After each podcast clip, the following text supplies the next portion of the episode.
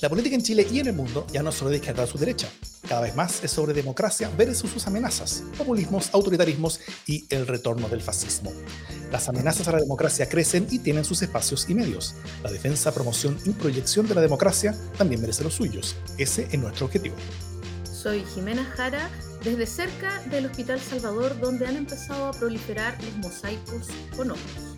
Soy Gonzalo Yersun, eh, desde donde viven los libros, aquí en la zona de cuentos, en el bosque donde está Caperucita Roja y por supuesto el lobo.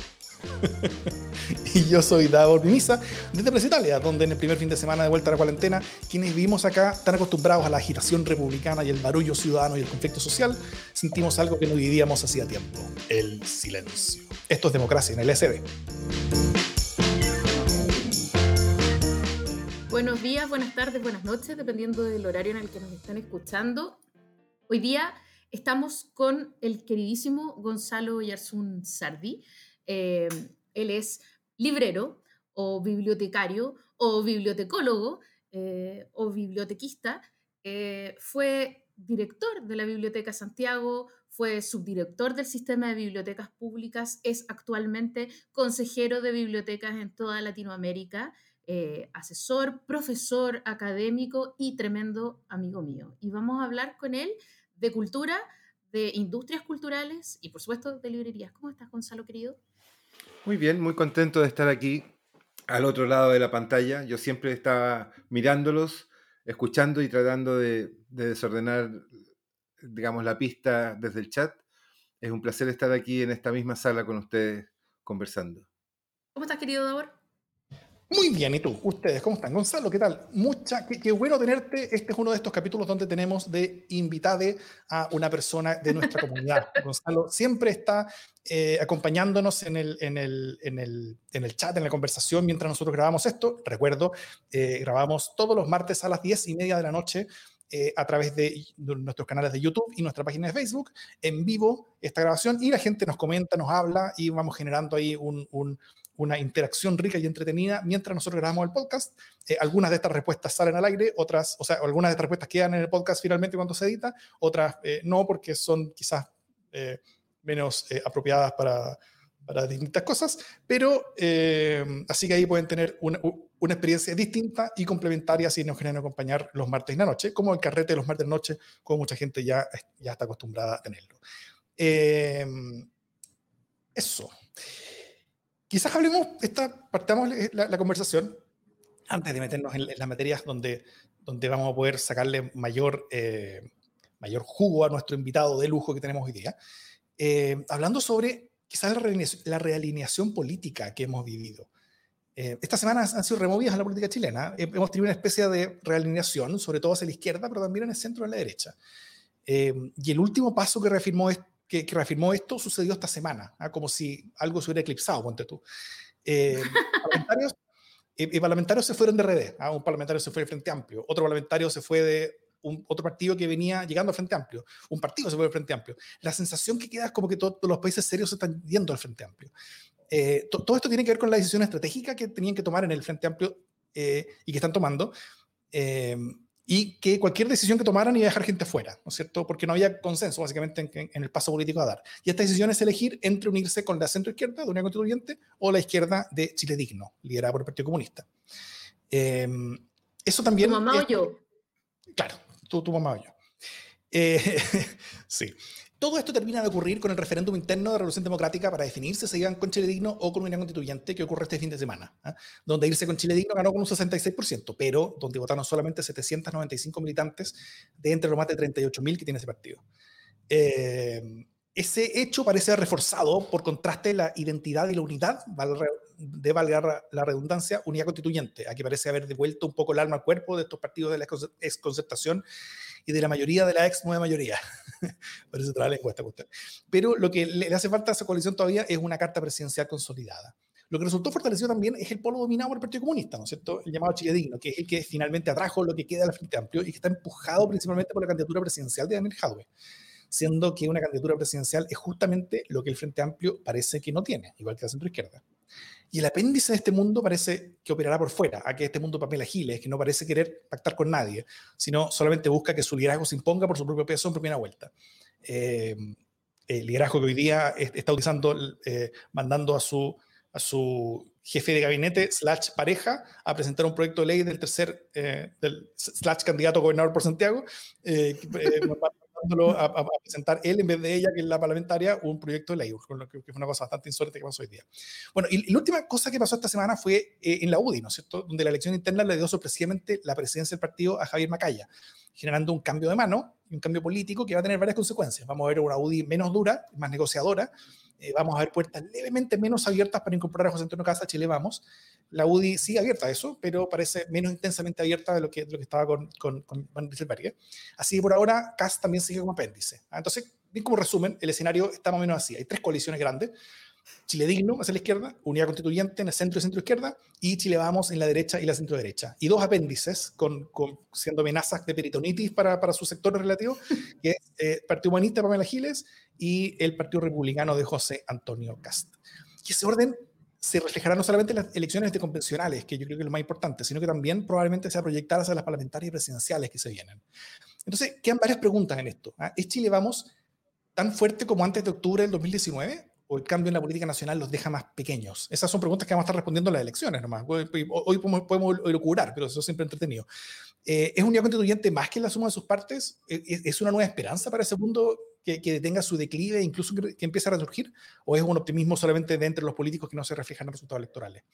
La suma de Chile Digno va a ser eh, más que el viejo 10% de Juntos Podemos, va a ser más que el Frente Amplio en 2017. ¿Cuánto más? Esa es una pregunta interesante.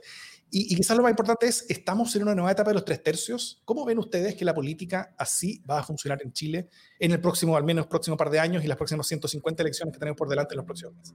Yo no tengo respuestas a todas esas preguntas que hace Daur eh, tan inteligentemente porque yo no tengo idea. Yo siento que, que la política hasta acá es más despegada de, de, de, temas que, que a uno le pueden interesar. No tienen nada que ver con el mundo ni de la educación, ni de la academia, ni de la salud. Eh, la, estas reparticiones políticas eh, dejaron de hablar de cultura, por ejemplo, hace 10 años. Nunca más apareció en un, en, una, en un proyecto político, en un discurso el 21 de mayo, en un, en un, en un discurso de, de, candidatura. Entonces, ah, yo estoy un poco ajeno a eso. Ah, con esas estamos, Gonzalo Yersun. Yo sé que te vamos a ir tirando la lengua eh, paulatinamente a lo largo de la cerveza y a lo largo de la noche.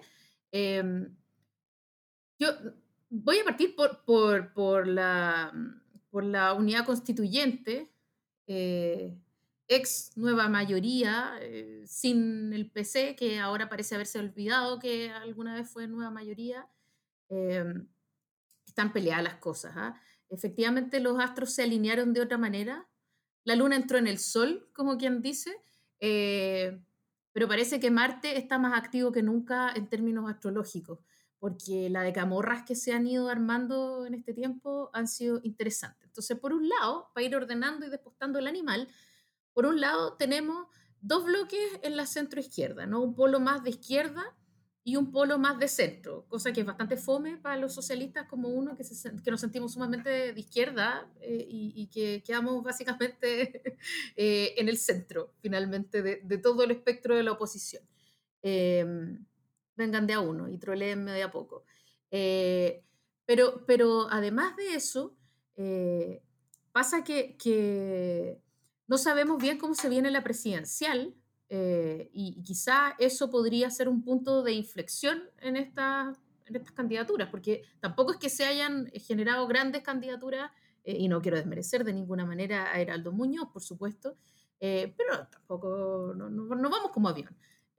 siendo bastantes partidos y partidos añosos, tampoco es como que estemos llenos de candidatos. Entonces, no rompamos el diálogo y entonces, ¿qué hay? Hay una unidad constituyente en la que hay gente que dice, la DC concretamente, por ningún motivo con los comunistas, y hay gente como, los como los socialistas que dicen, oye, pero nos encantaría de todas maneras trabajar con algunos del RD y con el Partido Liberal, o sea, estamos haciendo, hay guiños de que todavía es posible algún tipo de coqueteo, y tenemos un frente amplio en el que hay gente que dispara a la ex nueva mayoría diciendo son los mismos de siempre, es la concertación, no sé qué, y tenemos otra gente eh, de una RD más conciliadora que dice, oye, ¿sabéis qué? Eh, queremos hacer un pacto de izquierda, pero de todas maneras tenemos que hacer eh, gestos hacia el centro, que es como, por ejemplo, el senador Latorre y, y otros más conciliadores en, en ese polo, ¿no? por lo tanto, todavía hay mucho que conversar, sobre todo en torno, me parece que quedó clarito que ya no vamos a ir en una sola lista a la Convención Constitucional, eso olvidémoslo, se cumple con Claro, se, cumple con esto la idea de Davor de que lo mejor que puede pasar es que vayamos en listas separadas, dos listas. Eh, así que ahí nos va a explicar el experto Davor eh, qué significa eso en términos electorales. Eh, pero hay hartas cosas que acordar, entonces no conviene tampoco irnos peleando tan a muerte, más bien ir viendo cómo se va desarrollando la cuestión. Por lo demás, Chile vamos, y ahí voy como a la derecha está, está también bastante desordenado, ¿no? A esta altura ya parece Chile, hasta aquí llegamos. Eh, la UDI está enfrentando cambios importantes. Eh, en la derecha están pidiendo que salga pronto eh, desbordes del gobierno para venir a poner orden. el gabinete, en este momento el gabinete presidencial es como pura gente en la banca de los partidos, ¿no? que está esperando el momento de salir o sea, aquí como el, la, gran pregunta es en qué momento renuncia cada uno de los ministros. Eh, y así están las cosas. Mm. Sí, yo, yo veo tal vez la, como las fuerzas en tensión. Las fuerzas en tensión tienen que ver, yo creo, a ver, eh, yo creo que todos los actores políticos entienden que van a ser juzgados por la convencional, que la convencional va a definir la presidencial, que la, que, que, la convencional es, lo más importante y es lo que está ordenando hoy día eh, a, a, la política pero aún así, eh, la principal fuerza que define quién está con quién tiene más que ver con la presidencial. ¿ah?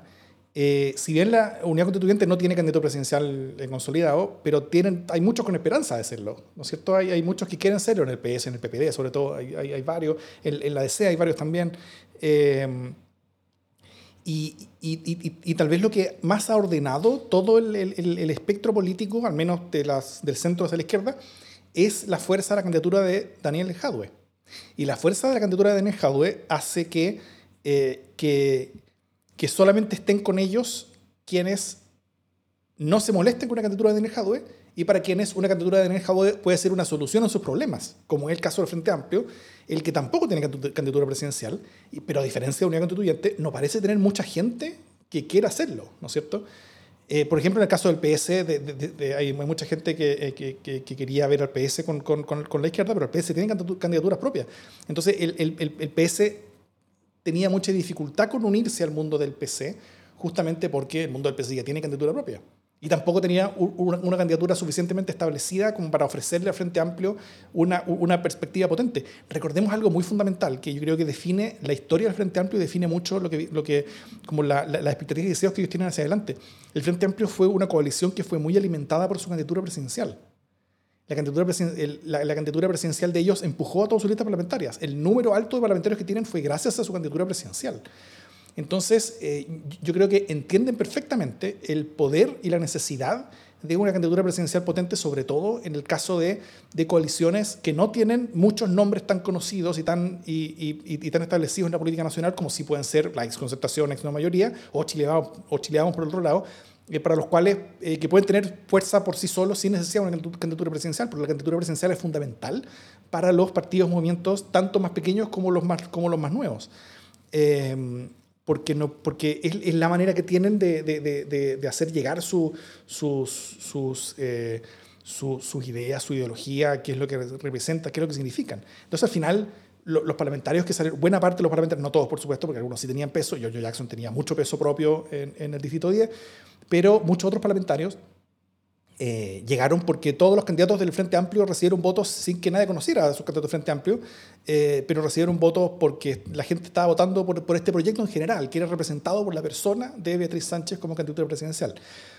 Eh, eso tal vez con Daniel Jadwe ya no va a ser igual, porque no va a ser alguien propio, ya no va a ser alguien del, proyecto de ellos, pero, pero aún así va a ser alguien que va a estar entregando votos y apoyo a la lista parlamentaria que probablemente va a ser la que la que, la que salga de esta, de esta unión entre el Partido Comunista, pequeños partidos de izquierda, y el Frente Amplio, o lo que queda del Frente Amplio, más bien.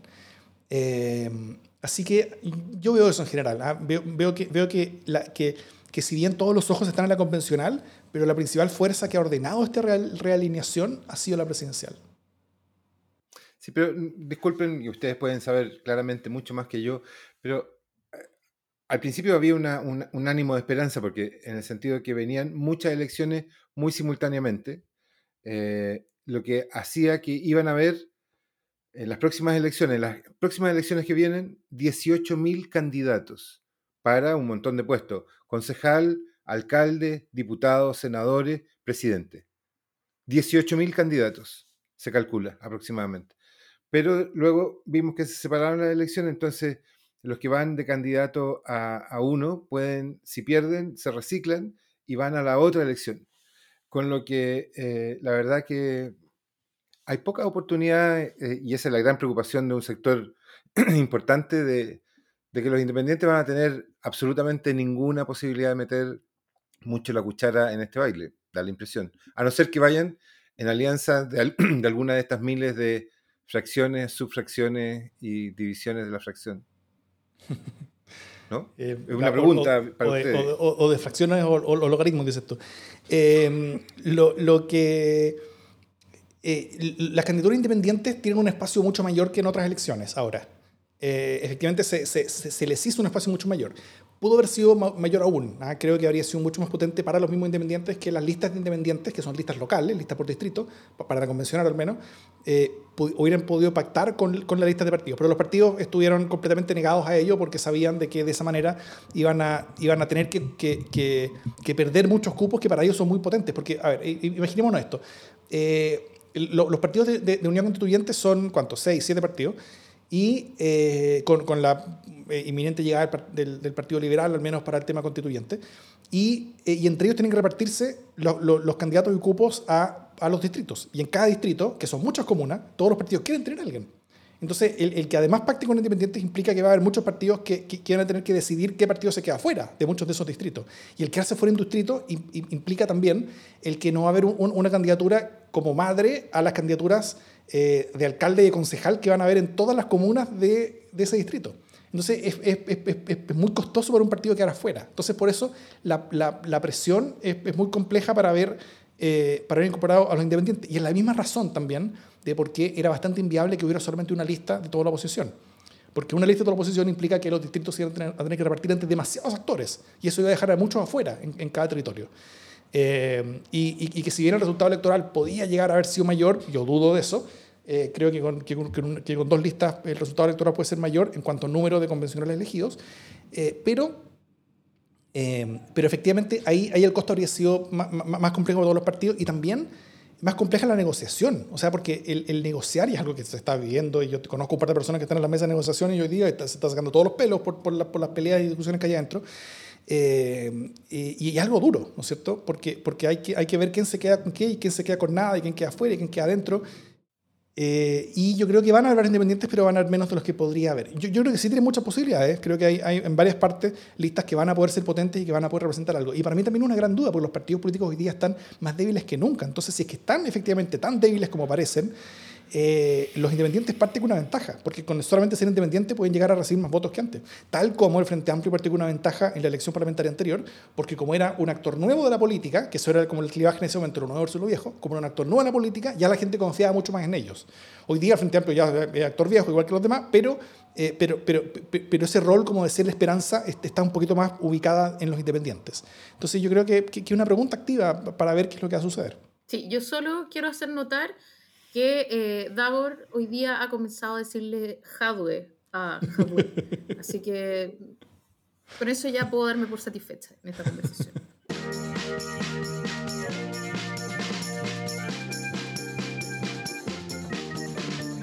Mira, esto es, parece una comedia en varios actos.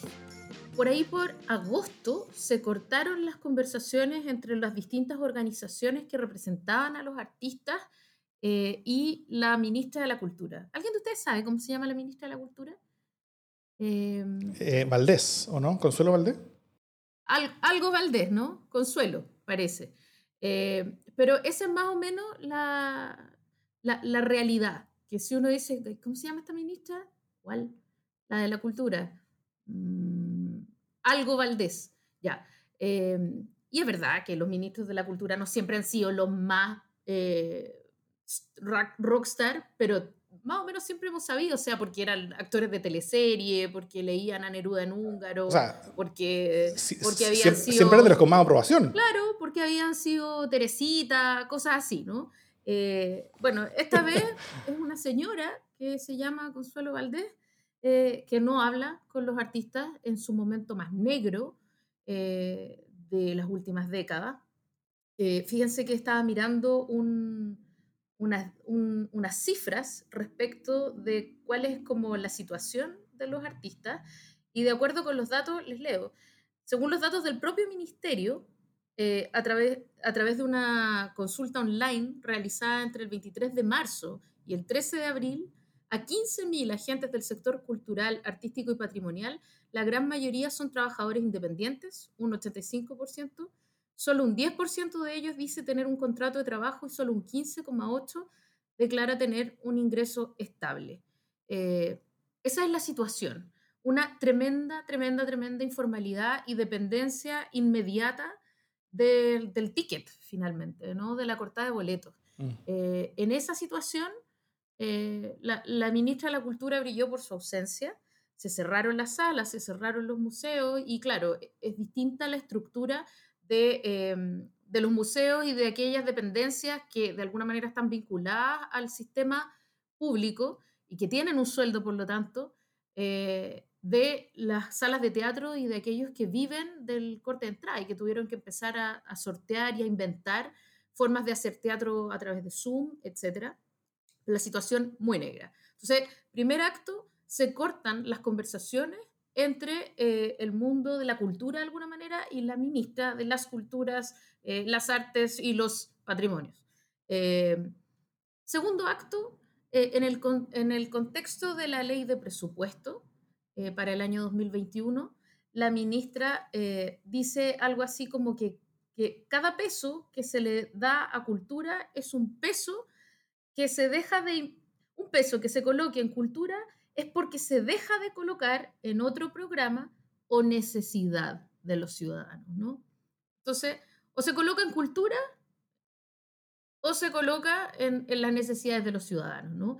Eh, por supuesto, eso generó una furia, o sea, que la ministra del ramo diga, miren, ¿sabe qué? Está bien que no nos den plata porque nosotros hacemos estas cositas accesorias, eh, en cambio el resto de la gente tiene necesidades, obviamente hizo que eh, este diálogo ya quebrado eh, se tradujera en una franca batalla, eh, se, generaron hasta performance eh, por la agonía de la cultura, se pidió la, renuncia de la ministra, incluso se votó un requerimiento, un proyecto de resolución pidiéndole al, al, primer mandatario, Piñera, en caso que lo hayan olvidado también, plantea que el mandatario instruya a la ministra de la, de la cartera para que ejerza una gestión más proactiva y dialogante con los representantes de la cultura y las artes o de lo contrario le solicite la renuncia. Estamos hablando de un caso como de abandono de funciones casi, ¿no? Después de eso, eh, ella salió tratando de decir que la habían descontextualizado, que en fin, que el autocorrector, que estaba un poco fatigada ese día, em, sin mucha mejoría, ¿no? Eh, el, el presupuesto en cultura aumentó un poco, pero en un año de tremenda necesidad. Eh, y, esa es la situación, ¿no? Pocos días, y el, último acto de todo esto es que poco después de toda esta mocha, eh, el G20 reconoció la creciente, los ministros de cultura del G20 reconocen eh, la actividad cultural como un nuevo paradigma y como una de las cosas más importantes en, el mundo contemporáneo, ¿no? Eh, la reunión se llamaba El auge de la economía cultural, un nuevo paradigma, y reconocieron eh, la contribución creciente de la cultura a la economía mundial. Eso, por supuesto, es algo de lo que no se enteró la, señora Consuelo Valdés. y que, bueno, esa es la situación. No tenemos, no son solo tres comunas, es también alguno que otro ministerio. Y de todo eso queremos hablar con Gonzalo. ¿Cuál es la situación, mm. querido Gonzalo? Deja, deja, deja dar un, un, pequeño dos cositas. Em, primero, como ministra, eh, tal, tal como decía la Jime, eh, you had one job, ¿no es cierto? Como, como que la razón de existencia de los ministros es, es, es estar ahí para, para defender y promover los, los, los presupuestos de su cartera y de, de, las cosas que están debajo de ellos. Un, un, un, un ministro que, que, esté ahí para decir lo contrario, como para defender el hecho de que, de que ellos no reciban plata, es como... Eh, es como el, el, el antiministro, es, es, es, es como un, un, un, sillón vacío sería menos dañino que, que, que, esa persona ahí. Y lo, y lo último es que eh, tú dijiste como, como, una obra, ¿no es cierto? Como que tenía primer acto, segundo acto. Yo, yo, sé cuál es el nombre de la obra. El nombre de la obra es, eh, no hay nombre de la obra porque, eh, porque no hay plata para montarla, porque los teatros están cerrados por la pandemia, así que todos mejor vayan a hacer molo a comprar regalos, que, que, es algo que parece que el gobierno encuentra que es mucho más productivo que, que todas estas cosas. Gonzalo, por favor. Sí, bueno, mira, yo, yo Voy a partir diciendo en defensa de la ministra que no la voy a ni la voy a atacar, nunca la he atacado porque no se ataca a lo que no se conoce. A, a lo intrascendente y a lo que no existe, digamos. No, no la conozco a ella, es una persona muy buena, una muy buena persona, muy amable, muy observadora de pájaros y, de, y del paisaje, pero de verdad de cultura. Eh, estamos, hay, hay problemas graves. Yo creo que hay problemas graves porque, porque se declaró una pandemia y una, por lo tanto, un confinamiento de toda la gente, dejando eh, eh, en una situación muy grave a los artistas, eh, cerrando bibliotecas, cerrando museos, cerrando, sin saber mucho qué, qué, qué, qué se quería hacer, eh, tratando de abrir colegios al mismo tiempo, en forma simultánea, eh, no sé para qué. Y, y, en, ese, en ese confinamiento se discute el presupuesto. Y ese presupuesto se discute, me acuerdo tanta felicidad que hubo los primeros días de octubre, eh, eh, hace, hace que, que, digan que no, ha crecido en un 14% el presupuesto. Eh, ha crecido después en un 13, después en un 11.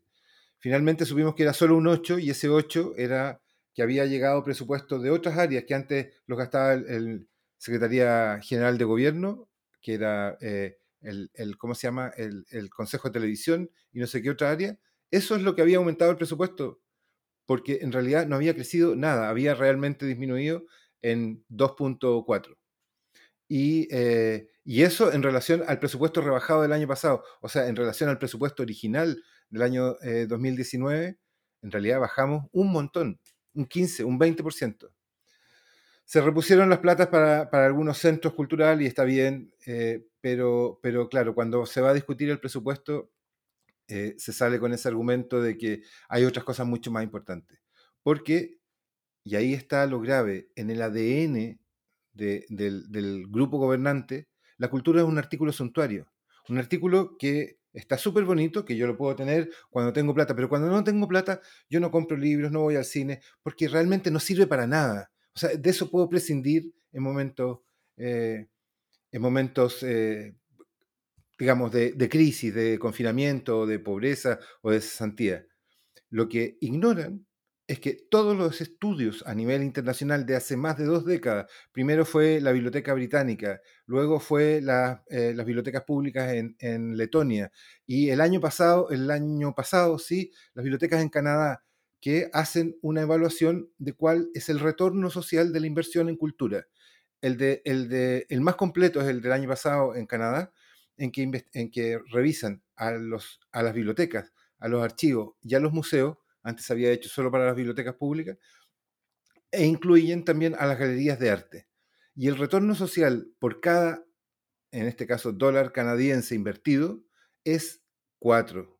Retorna a la sociedad en cuatro. ¿En qué? En mejor educación, en más acceso, en, en ahorro, en, en, espacio, en compra y además en un valor que le otorga a la comunidad al, eh, al museo, a la biblioteca. La gente tiene mejor disponibilidad a gastar sus impuestos en este tipo de, lugares que en, no sé, en cualquier otro. Entonces, e, ese nivel de, de, de, desprolijidad es tremendo. Y eso, quizás solo para, para completar, eh, la semana pasada se decidió, debido a que la pandemia se nos viene encima, se decidió cerrar bibliotecas, archivos y museos inmediatamente. Sacaron un comunicado, lo alcanzaron a publicar en, en, redes sociales y después lo sacaron porque se dieron cuenta que en todos los lugares del mundo, en todos los lugares del mundo, ante la pandemia, lo que se hacía no era abrir piscinas ni restaurantes, sino que era abrir lugares que le sirvieran a la gente, y de manera gratuita. Lugares donde, según la, revista Forbes, que no creo que sea exactamente una revista dirigida por Maduro, eh, dice que las empresas en Estados Unidos pueden eh, mejorar su inversión y mejorar su capitalización económica utilizando las vías que entrega la biblioteca. Eh, lo que, hizo, lo que se, hizo, se hizo en Perú, lo que se hizo en, Inglaterra, lo que se hizo en muchos estados de Estados Unidos, en Guatemala, en Honduras, en, en Lituania, en fin, los ejemplos son tantos en que, por ejemplo, las bibliotecas, solo las bibliotecas, han permitido generar entrada económica, han permitido eh, que la gente pueda seguir trabajando, le han brindado, perdón, en África ha sido fundamental, en países como en Kenia, eh, en, donde, eh, en donde el único lugar para estudiar ha sido la biblioteca, el nivel de, de desidia que puede llegar a tener el ministerio es salvaje.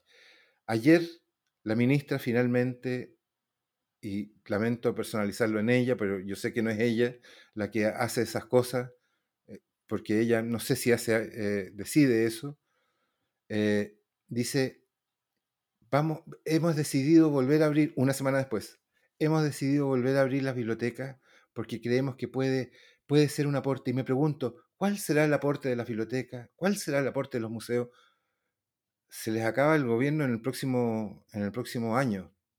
Les queda un año de gobierno. Si recién comienzan a hacerse esas preguntas, y así, con esas preguntas, sin respondérselas, hicieron el presupuesto, es porque estamos donde estamos.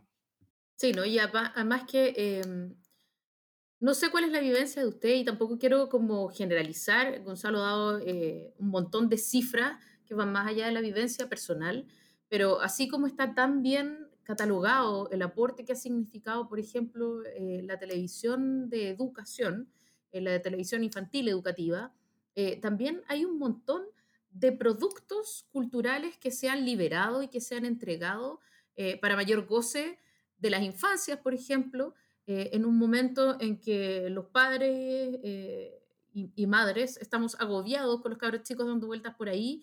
Eh, y, qué recursos nos ayudan más que de repente un libro, un cuento, una pequeña obra de teatro o ver un espectáculo, ¿no? Eso es verdaderamente invaluable cuando uno está encerrado, cuando uno no tiene otros recursos, cuando uno no puede ir a ningún lado. Eh, y, no es solo porque lo diga yo y tenga dos caras chicas que me saltan en la cabeza todo el día, sino que eh, ya en mayo leía yo un estudio en el que eh, hablaba de la biblioteca pública digital, by the way, un proyecto que, que inició una persona que está aquí con nosotros en este panel y que no es Davos, ni yo. y que, y que fue un proyecto en su momento bastante risible. ¿Por qué vamos a hacer una biblioteca pública digital si está, está Amazon? ¿ah? Si todos tenemos un Kindle, si todos podemos bajar un PDF, si, ¿qué sentido tiene hacer una biblioteca pública digital? Bueno, en la pandemia se duplicaron eh, los préstamos, se habían duplicado por lo menos a mayo, no sé qué pasó después. Eh, y eso demuestra que sí tenemos una enorme necesidad, sed de cultura y que en momentos de, de estrés y de ansiedad eh, queremos saber cómo lo vivieron otras personas, tenemos diferentes requerimientos que eh, nos permiten ir más allá de nuestro encierro y de, nuestro, y de, nuestro, de nuestra inmediatez, ¿no? Eh, y ahí te quiero pedir, Gonzalo, que nos contes un poco cómo, cómo ha sido este derrotero de las bibliotecas, cómo lo has visto en, en otros países. Ya sabemos que en, en, Chile ha sido bastante limitado, eh, porque las bibliotecas cumplen un rol, no solo un rol de prestar libros, sino que un rol social también, son lugares de reunión. Entonces la gran pregunta es cómo pueden seguir cumpliendo ese rol de alguna, vez, de alguna manera de polo social eh, y de refugio en muchos casos cuando están cerradas. Sí, yo antes quisiera, y, disculpen la disrupción brevemente, eh, para, para, hablar de esta, de esta cosa de que la gente necesita igual cuando hay, eh, cuando hay pandemia, necesita un libro o necesita un espectáculo. Eh, versus eh, la gente en los restaurantes o en los malls o en todos los otros necesita trabajar.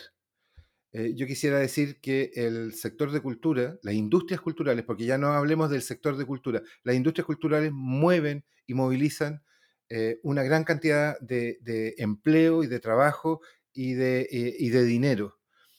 ignorar eso es porque gente que claramente no está en el sector o lo hace como un hobby, que probablemente muchos de los de, los gente que está en los ministerios y en la subsecretaría han tenido esto como un bonito hobby eh, de fin de semana y que ahora eh, se eh, introspectivamente quedaron en el gobierno y ya no, no es un hobby, pero no lo entienden de otra manera.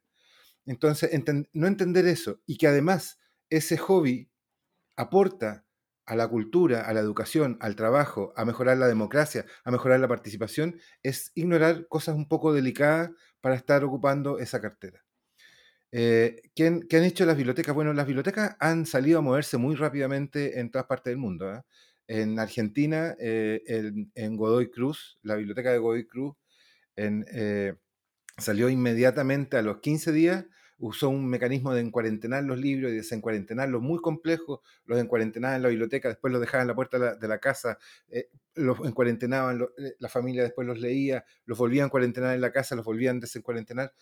Luego se ha sabido ya que, que, eh, el, virus dura menos de 72 horas en, en, el, en, el, papel, en el soporte libro, y que realmente todos los estudios, todos los estudios sistemáticamente desde febrero de este año hasta ahora, dicen que el virus no se transmite por objetos, por, por tocar, sino que eh, va en el aire. Pero para, para, que no se digan tanta tontería que se ha dicho eh, en el aire otras bibliotecas salieron inmediatamente a hacer cosas para el servicio médico. Salieron a hacer máscaras, salieron a hacer eh, cosas para abrir puertas sin tocarlas, eh, salieron a hacer un montón de cosas. Una biblioteca, la más, una de las más increíbles de la primera época, fue la biblioteca, una biblioteca que está como a 60 kilómetros, 80 kilómetros de, de Londres, en que tuvieron que cerrar. Inmediatamente ahí quedó realmente la escoba porque el primer ministro era de los que decía que que el virus podía mutar a bueno y que no había que preocuparse hasta que él se contagió y entonces se cerró todo. Y ahí las bibliotecarias se dieron cuenta que había una parte de la población que eran los viejos, que estaban solos y iban a la biblioteca porque estaban solos. Y lo que pescaron fue el teléfono y comenzaron a llamarlos todos los días, uno a uno, a todos sus usuarios. Llamaron a sus 50.000 usuarios, lo llamaban uno a uno en este pueblo, a todos los llamaron. Es más, la jefa de esa biblioteca, Sherman, no me acuerdo cuál es el apellido, le leyó a una señora de 102 años, le leyó un libro de 800 y tantas páginas por teléfono. Eso, eso es más o menos como, como salieron a moverse algunas bibliotecas, pero hay otras que han salido con, emergencias mm, eh, mucho más puntuales. En Quibera, en, el, en, la toma de terreno, por decirlo, ah, en la ocupación humana más grande que hay en el mundo, que está en, en, eh, en la capital de Kenia, eh, en Kampala. ¿Kampala? Sí. No, ya me, ya me perdí. Pero bueno, no importa. Eh, Nairobi es Kenia. Nairobi, perdón, Nairobi, bien dicho. Si es que tengo ahí un poquito atravesado porque tengo. Eh, ellos, por ejemplo, lo que hicieron es ocupar la biblioteca en este campamento. La biblioteca en las mañanas van los profesores y graban en los teléfonos que tienen, graban las clases, graban todas las clases, todos los profesores, y, y después comienzan a entrar los niños y entonces hay un profesor, no todos, un profesor que les va mostrando las pantallas a los chicos y van siguiendo las clases. O sea, hay una cadena de educación porque ahí no pueden parar. En África no pueden parar. En África han, han vivido siempre con estas pandemias. Para nosotros que somos, eh, que tenemos estos problemas de blanquito eh, y que estamos conmovidos con una pandemia, ellos viven permanentemente azotados por grandes pandemias. Y entonces han encontrado la forma, con distanciamiento social, con higienización correcta, de ocupar las bibliotecas para seguir dando eh, servicios realmente vitales para una comunidad que está en abandono absoluto. Eh, quizás el ejemplo más claro en Latinoamérica ha sido la Biblioteca Nacional del Perú, que realmente se desplegó en el territorio, o sea, tuvieron cosas desde los 15 días después de cerrada la pandemia, después del famoso 13 de marzo, 13 o 14 de marzo, eh, se desplegaron completamente en el territorio, comenzaban a buscar trabajo, hacían clases de matemática, eh, hacían eh, relatos de historia, abrieron biblioteca. La última se abrió hoy día en la mañana. Han estado abriendo biblioteca. Sacaron el sistema este de moto, de, estos motoqueros que tanto te molestan de ahora, para repartir libros. y así como tienen Rapio, el Uber Eats o lo que sea, ellos sacaron el repartidor de libros. Y funciona increíble. En, en la Sierra Nevada, en Colombia, la biblioteca lleva huertos familiares y hace ollas comunes, eh, huertas familiares para que la gente cultive sus propias cosas y hace con toda esa comunidad, hace ollas comunes y funcionan perfectamente. Eh, Saúl de Mentes me decía, y disculpen la larga disrupción con este tema, pero ¿para qué me invitan si saben cómo me pongo? Eh, eh, él decía, lo que pasa es que la biblioteca nunca estuvo ahí, nunca estuvo en esas paredes, en ese edificio. La biblioteca está en esta comunidad repartida en torno a nosotros. Entonces, las buenas bibliotecas nunca cerraron. Eh, las buenas bibliotecas no las para un virus. Y eso, eh, y eso lamentablemente, eh, si bien en Chile han habido algunos intentos, algunas cosas menores, no ha habido una política pública intencionada y dirigida, no ha habido un protocolo, no ha habido nada que permite vislumbrar un, destino. Espero que, que, en el próximo año, que vamos a ser un año completo de COVID y seguramente el 2022 también, tenga alguna idea de salir más adelante. Pero el escenario es un poco triste en este minuto, en mi opinión. Yo no puedo opinar mucho porque he visto esfuerzos increíbles de la biblioteca de, de, ¿cómo se llama?, de Yanquiwe, he visto el esfuerzo eh, de, ¿cómo se llama?, el, de, de muchas bibliotecas a lo largo del país, de, la Bibliolancha, en Kemchi, he visto el esfuerzo de gente que está haciendo cosas realmente maravillosas. El otro me ha tocado estar en, un diplomado que ha hecho el Centro Lector de Osorno, pero en general la política pública es el abandono. Están preocupados de otras cosas, están preocupados de, las leyes, de, sus leyes de patrimonio para cuidar los bienes de, su, de sus familiares, de, de sus intereses privados, pero no están preocupados ni de la gente ni de las necesidades de cultura de la comunidad. Quizás en un año más se hayan respondido la pregunta de cuál es la utilidad de una librería, de una biblioteca o de una sala de teatro. Es que hay que leer. Mm. ¿Sabes qué? Las respuestas no las, no las doy yo, eh, basta leer y están en la literatura que está abierta, disponible. Este estudio que yo te digo de Canadá salió en toda bueno, salió en inglés, pero ellos saben leer inglés si viajan una vez al año al norte. Entonces, eh, está disponible, eso está en la literatura, no, no lo inventamos nosotros. Y, no hay para qué hacer la medición acá, porque les queda un año, no hagan evaluaciones, hagan algo, digo yo.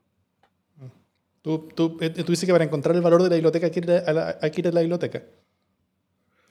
Para encontrar el valor... No, la biblioteca sale a la gente. pero es que nunca, claro, hay que ir a una biblioteca, es cierto, sí, entendí la broma tarde, pero bueno.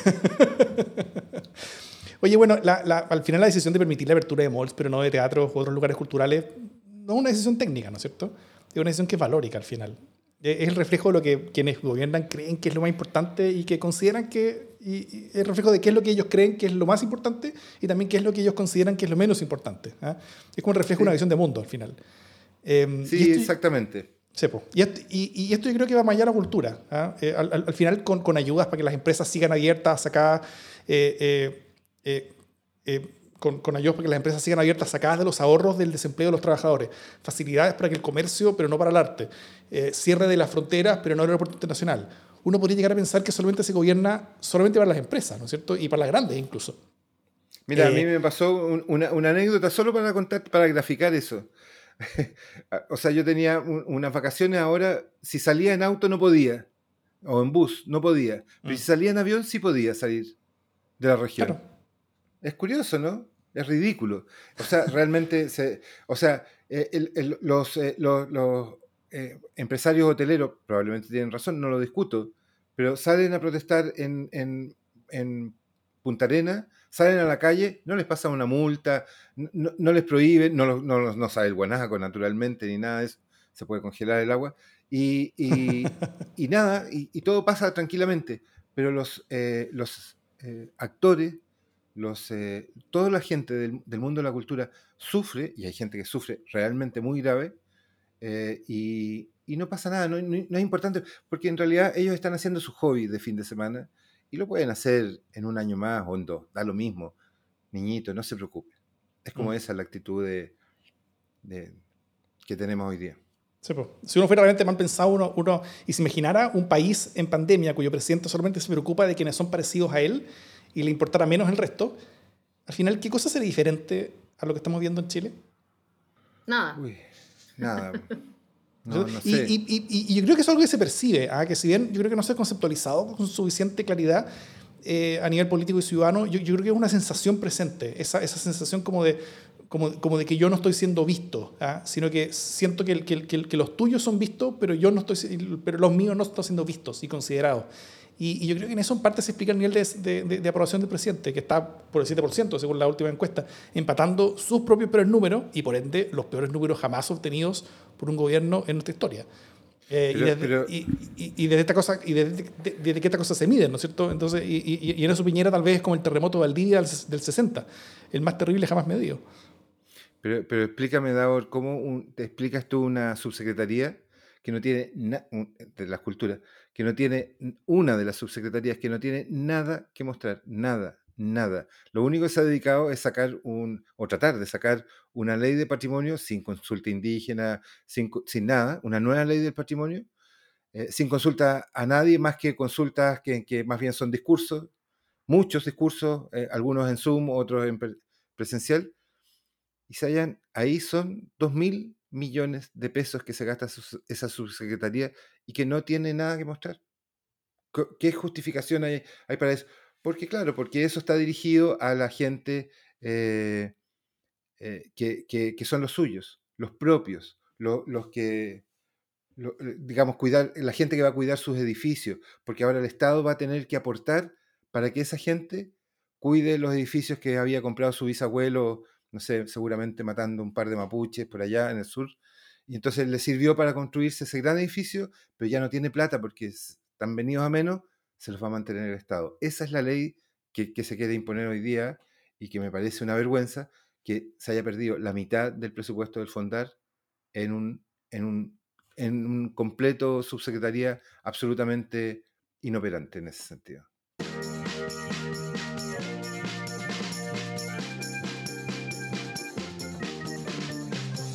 Nada, pues en este espíritu de cosas que se eclipsan, eh, la gente puede, justamente el, tiempo de, guardarse empezó convenientemente alineado con el tiempo en que se podía todavía viajar a ver el eclipse, porque no fuera cosa que fuera a interferir con el turismo eh, en una de las regiones más golpeadas, by the way, por el COVID. Entonces, el COVID no es importante los días de semana, es importante los fines de semana, tenemos que recordarlo. Eh, no es importante para ir a comprar, pero sí es importante para eh, consumir cultura. Eh, y no es importante en el aire, pero sí es importante por tierra. Y bueno, así más o menos es como funciona la cosa. En, el tiempo en el que la gente tiene que volver del turismo, todavía se puede mover, pero después cuando ya se pueden hacer otras cosas hay que cerrarse. ¿no? Es, un, es un COVID bastante antojadizo y arbitrario. ¿Ustedes se han, preguntado, se han preguntado por qué se permitieron las piscinas públicas? Si están cerradas los fines de semana, por lo tanto, no sirve para ninguna biblioteca, eh, eh, eh, piscina pública estar abierta. ¿Se han preguntado por qué se permitió? Para las grandes las piscinas de los grandes condominios y de los edificios. En el barrio alto hay muchas de esas piscinas y no se podían ocupar. Ahora sí se pueden ocupar cualquier día. Chan. Precioso. Ley, a la, ley a la medida leí a la medida. No, en todo caso, el otro día escuchaba una doctora que muy, muy juiciosa, como dicen los colombianos, que sí, que no transmite, eh, muere inmediatamente en la piscina con la cantidad de cloro. Eh, pero yo estoy de acuerdo, yo estoy de, yo estoy de acuerdo, se ahoga y se, se, muere. Yo estoy de acuerdo con Sebastián Salazar que nos dice que el COVID también tiene derechos humanos, así que por favor, más respeto. Bueno, mientras tanto, estamos todos como con el brazo estirado para el 2021 eh, esperando la vacuna. Una vacuna que ya, ya sabemos que don Francisco va a ser el primer vacunado, que va a haber un tremendo show eh, y todo, obviamente todos nos vamos a sentir sumamente confiados en el momento en que veamos que don Francisco se vacuna. Em, también vamos a, ya tenemos un plan de quién es el primero que se vacuna y quién es el segundo. Eh, sin embargo, no tenemos una logística todavía clara de cómo van a llegar las vacunas, se van a defender, qué tipo de equipos hay que, hay que tener para almacenarlo, etcétera, cómo conseguir más vacunas, por ejemplo. Eh, pero sí sabemos que don Francisco la va a recibir eh, y que eso va a estar muy bien, pero mientras eh, el gobierno saca esas cuentas alegres sobre el espectáculo finalmente de la sanación, el Colmed, cuya presidencia ratificada el pasado fin de semana, nos dice que no nos hagamos mejor tantas ilusiones, que no vamos a tener un otoño sin COVID, eh, y que por lo tanto vamos a tener seguir teniendo los cabros chicos en la casa, lo cual es una desgracia a nivel personal, eh, más allá de los efectos educacionales, etc. Em, y, que, y que además va, va a seguir golpeando eh, a la economía y a la gente más pobre. Yo ya no sé cuántos más retiros de las FP se podrán hacer antes de que se tomen medidas serias en materia social, especialmente para quienes van a estar más golpeados por esta crisis de sectores sociales más sencillos, dice el gobierno, que es lo que nosotros conocemos de más pobreza. No sé cómo lo ven ustedes. Eh, Jimena, yo, yo, yo creo que tú estás muy negativa. Eh, tienes que pensar, por ejemplo, que hay muchos diputados que han dicho que no se van a poner la vacuna y eso es una buena noticia. no, no nos vacunan, quiso decir. no sé si eh, escuchaste que hubo algunos que por ningún motivo, sí, bueno, eso. Sí, no, te, eh, hay, que, hay, hay, que tener expectativas eh, limitadas. ¿ah? Eh, si bien la, vacuna la va a empezar a recibir pronto, pero, pero van a ser pocas dosis y, y, un porcentaje sustantivo de la población va a ser solamente en el segundo semestre del próximo año, tal vez que empezar a ser vacunados.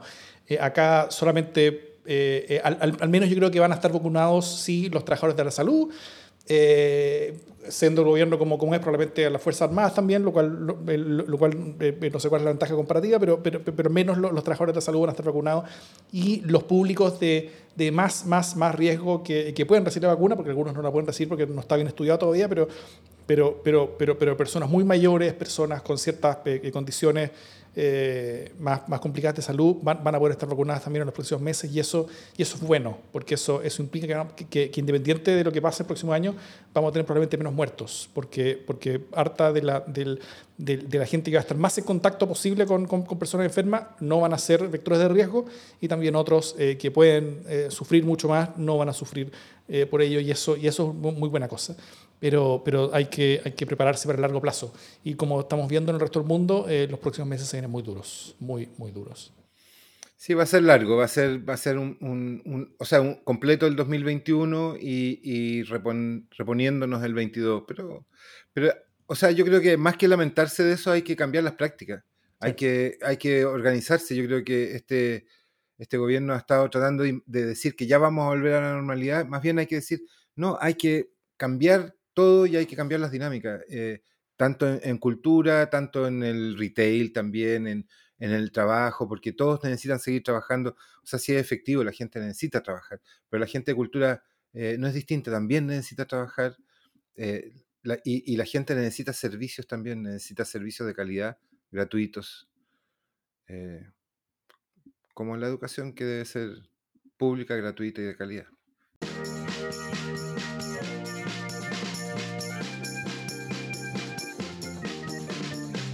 Las buenas noticias. ¿Qué buena noticia traes hoy día, Gonzalo? Bueno, la noticia que todo el mundo sabe, la mejor de las noticias que pudo haber pasado hoy día, se aprobaron los cupos para las primeras naciones eh, a la constituyente. Yo creo que esa es una excelente noticia. O sea, eh, van a haber esos cupos, para mi gusto, no sé si para todos será buena noticia, para mí es una gran noticia, porque van a poder estar eh, van a poder estar, las personas, las primeras naciones van a poder estar representadas junto con todos los demás que somos inmigrantes en este país, vamos a poder armar una constitución. Eh, la, yo quisiera solo decir al respecto, a, propósito de un jefe de extranjería que decía que los inmigrantes son todos unos delincuentes, eh, quisiera decir que, que, que, no, que mi abuelo no fue delincuente, que mi madre no fue delincuente, que mi esposa no es delincuente y que, eh, y que los abuelos probablemente del jefe de extranjería deben haber sido delincuentes, porque él lo dice con tanta certeza que él, sus parientes italianos deben ser. Yo me alegro mucho de que eh, los hermanos eh, mapuche y, todos, y todas las comunidades indígenas, las, las, primeras naciones de nuestro país, de nuestro país puedan estar representadas en una constitución que debe ser eh, plurinacional de todas maneras, en mi opinión. Mi buena noticia es sobre una película chilena. Una cosa suntuaria, ustedes saben, cultura. Eh, esas cosas que uno hace cuando tiene tiempo. Fíjate que plata. Una y, y, plata, claro. Eh, fíjate que una película chilena animada, además, que se llama La Casa Lobo, de, Joaquín Cosiña y de Cristóbal León. Ganó eh, un premio en el festival, eh, ganó el Festival de Cine de Berlín. Eh, y, es la mejor película animada, perdón, de la Asociación de Críticos de Boston. es una tremenda, tremenda, tremenda cosa. No va a poder participar en los Oscars, pero de todas maneras fue la mejor eh, sí, es un error, en fin, eh, no va a poder participar porque hubo una serie de errores que no le permiten participar, cosas que ocurren. No lo sabré yo que no, pude encontrar mi computador en esta noche eh, y por eso estamos grabando desde un computador prestado. pero, pero fue reconocida como, como una tremenda cinta y como la mejor película por, por los críticos de Boston, ¿no? Y es una, además para quienes no la han visto, Está en onda media, eh, de manera gratuita, se puede disfrutar. Eh, es una cinta animada como de 70 minutos que además cuenta en clave animada la historia de eh, Colonia Dignidad, de, unos niños que van a dar finalmente a Colonia Dignidad y en el momento en que estaba ahí Paul Sheffer. Así que no, la vean con sus hijos, pero véanla porque es una tremenda, tremenda producción eh, la alcancé a ver en el Cine Arte Normandí, eh, perdón, en el Cine Arte, el biógrafo antes de que lo quemaran, eh, y, nada, como que estoy muy contenta porque habla muy bien de la producción a pesar de los tiempos oscuros que estamos viviendo. Y mi buena noticia son los astros.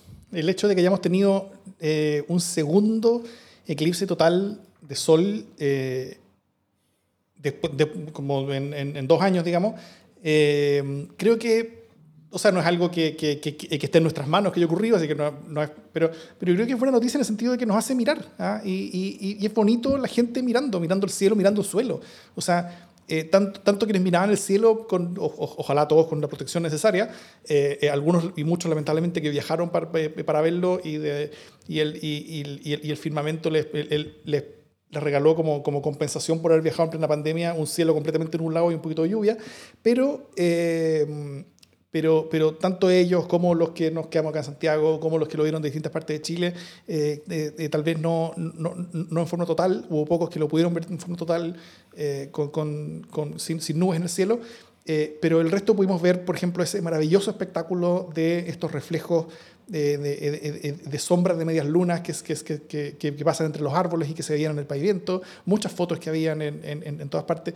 Creo que, creo que cuando, que cuando como la, la, naturaleza nos da estas oportunidades como de mirar para arriba, mirar para abajo, mirar para el lado eh, y mirarnos entre nosotros y salir un poquito de esta como, como ensimismamiento pandémico en el que todos estamos viviendo, eh, eh, es algo muy positivo y creo que es, un, es, no solamente respiro, sino que también una buena oportunidad para que todos podamos respirar y pensar y, y, y hablar un poquito de cosas distintas. creo que eso es, es un buen regalo y, y en, un, un buen momento. No, que me, me pasó el, el, sábado que estuvimos en una reunión con una machi, la machi Eli, eh, y que nos decía eh, que, nosotros estábamos todos entusiasmados con el tema del, del, del eclipse, del eclipse, y, y, nos dijo, no, atención, que para la cultura mapuche esto es, eh, tiene también rasgo funesto. Si se da hacia el mar o se da si se da en el mar, como se dio el de julio del año pasado, es funesto. Y este otro tiene la posibilidad de no serlo. Entonces hay que eh, trinar metales hacia el poniente. Y comenzó a dar nuestros... Nosotros quedamos asustadísimos. Bueno, yo, por supuesto, moví todos los fierros, salí a tocar ollas aquí en la casa hacia el, hacia el mar. Me da lo mismo. Yo tuve ya un muy mal año. Espero que se vaya rápido este año que viene eh, con, con, eso. toqué todo, ollas todo el año, todo el último año, porque nos iba a tocar el sábado, o sea, el, lunes al mediodía. Sí, tratemos de no tirar muchos metales en forma como proyectiles hacia, hacia el poniente, hacia el mar, porque hay, hay, hay, una flota grande china de pesca que está invadiendo nuestra zona económica exclusiva, así que eh, eh, eh, tratemos de no, de no, lanzarle proyectiles a, a, los era, chinos. Era solo hacerlo, era solo hacerlo sonar, era solo hacerlo sonar. No, tampoco se, se trataba de tirar piedrazos. Yo solo quiero decir una cosa muy poco científica, eh, que también, yo fui a ver el eclipse en La Serena y que muy conmovida, también me genera atávicamente un miedo, así como miedo, ¿no? ¿Cachai? Como una sensación de, como de agazaparme y de cuidarme. Mm. Eh, ayer estaba en una reunión, una conferencia, por supuesto me había olvidado de los astros del cielo y de toda la cuestión porque estaba en una reunión muy pesada. Se acaba la reunión, me paro y veo que se oscureció y, y de nuevo esa sensación como que voy a arrancar como los gatos. Eh, y pude comprender perfectamente por qué, uno se, por qué, muchas culturas se cagaban de miedo cuando se oscurecía de repente, y eso que aquí se oscureció un poquito, pero igual mi sensación era como, ¿qué está pasando? Ah, el eclipse, me acordé. Eh, lo conversé con unas amigas y una amiga que tiene muchos contactos como de astrólogas, eh, le dijo que una, una amiga que era astróloga, le había dicho algo parecido a lo de, de tu machi Gonzalo, que, que los astrólogos no miran el eclipse, porque es un momento de, suspensión de la luz eh, y que tiene una faceta oscura en términos energéticos que era medio complicada. Yo no sé si eso es verdad porque no, soy tan bruja, pero sí te puedo decir que, es doblemente emocionante, ¿no? Porque como que me, gusta, pero me asusta. Sí, yo concuerdo eso. Yo, yo también fui al, al Valle del Elqui el año, el, año pasado a verlo y, y, el momento donde, donde todo se oscurece, el momento cuando ya es eclipse total, porque la, diferencia de un eclipse de 90% y, hace frío. y, un, eclipse total es, fundamental, o sea, es, es, otro planeta durante el, par de minutos donde hay eclipse total. Eh, todo se oscurece, eh, el, el, aire cambia, el viento cambia, llega el frío, los animales gritan y chillan por todas partes. Eh, la, la, sensación de uno y del resto de las personas es, es como una angustia existencial, ¿ah? porque donde había un sol, ahora hay un agujero negro rodeado por un, por un anillo de fuego, un agujero negro que tú puedes ver, tú puedes ver dónde estaba el sol y no ves nada. O sea, es, es pero ¿volverá? O sea, o sea, realmente los antiguos, de, de, haber sido una angustia gigante, hoy, hoy yo sé lo que es, pero, pero, pero, pero aún sabiendo la, la, sensación, como que, como que me pude conectar con esa sensación de como, de, de, de como si no supiera qué es lo que yo pensaría y realmente eh, pensaría que era el fin del mundo. Realmente es muy, muy, muy aterrador y magnífico y hermoso y terrible y, y, casi religioso. Totalmente. Sí, a nosotros nos gusta lo que, lo que nos asusta. El, el sonido del jardín decía eso, el gran hoyo en el sol. Así es. Soundgarden me refiero. muy bien. Dicho eso, esto es democracia en el SD.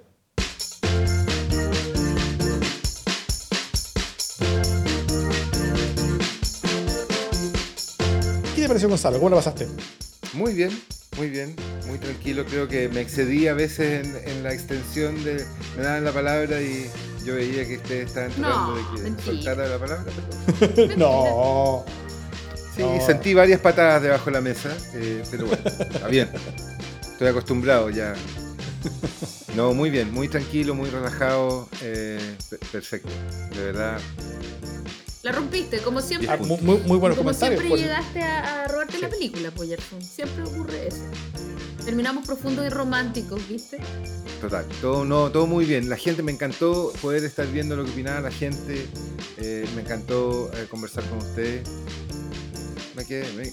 aquí me quedo. Esta es mi casa. Seguiré el próximo martes. Oh. de todas maneras, no desde el chat. Te volveremos a invitar. Muy bien. Muchas, muchas gracias. Y gracias también a todos los que nos han escuchado.